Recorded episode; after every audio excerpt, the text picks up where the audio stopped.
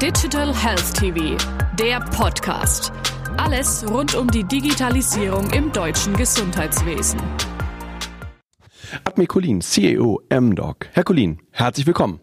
Vielen Dank. Herr Colin, inwieweit kann die Corona-Krise zu einem Katalysator für Digital Health werden?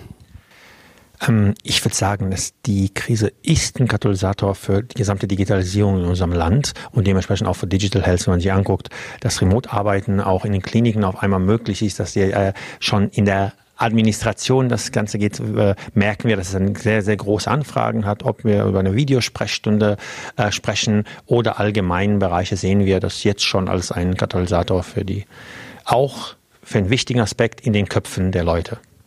Kann man festhalten, dass die Gesundheitsbranche durch Corona einen Digitalisierungsschub erhalten hat, beziehungsweise einen solchen noch erhalten wird?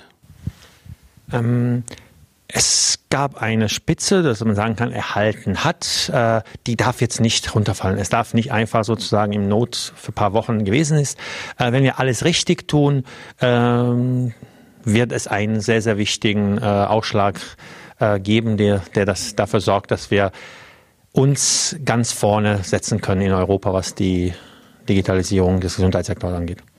Welchen Part nehmen Sie, also Ihr Unternehmen, ein bei der Erarbeitung von Lösungen für den Umgang mit Covid-19? Ähm, wir haben uns sehr schnell mit unserem Kunden, gerade im Klinik- und äh, Reha-Sektor, äh, zusammengesetzt und haben an Lösungen, Modulen in unserer ähm, Smart Clinic äh, Applikation auf der Plattform gesucht, wie man die äh, Versorgung äh, der Patienten oder der Covid-19 äh, Patienten besser optimieren kann, haben da mit verschiedenen Universitätskliniken wie auch weiteren Kliniken ähm, ja, Module entwickelt, um das darstellen zu können. Ein großes Problem durch die Corona-Pandemie entstanden für unser Gesundheitswesen sind die vielen aufgeschobenen Behandlungen und Eingriffe. Wie kann Digital Health hier unterstützen? Ähm Digital Health wird hier sogar unterstützen müssen, weil äh, es ist ja nicht so, dass äh, auf einmal es äh, viel weniger äh, Patienten gibt und das, äh, sondern die kommen ein bisschen später und dementsprechend werden sie ähm, ja eher äh, komplizierter, diese Fälle, so dass äh, auch danach die Nachbehandlung, so die Information vorab, die durch Digital Health kommen können, auch im Monitoring, aber auch danach in der Weiterführung, gerade in Richtung Reha, wird ein ganz, ganz wichtiger Aspekt sein, dass Digital Health eine wichtige Rolle da spielen wird. Welche weiteren Herausforderungen gilt es zu meistern?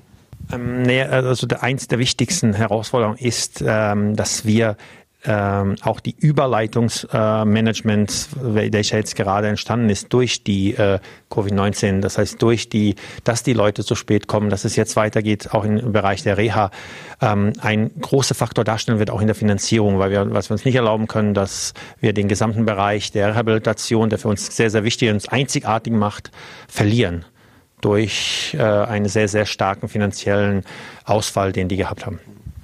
Herr Colin, vielen herzlichen Dank. Ich danke Ihnen.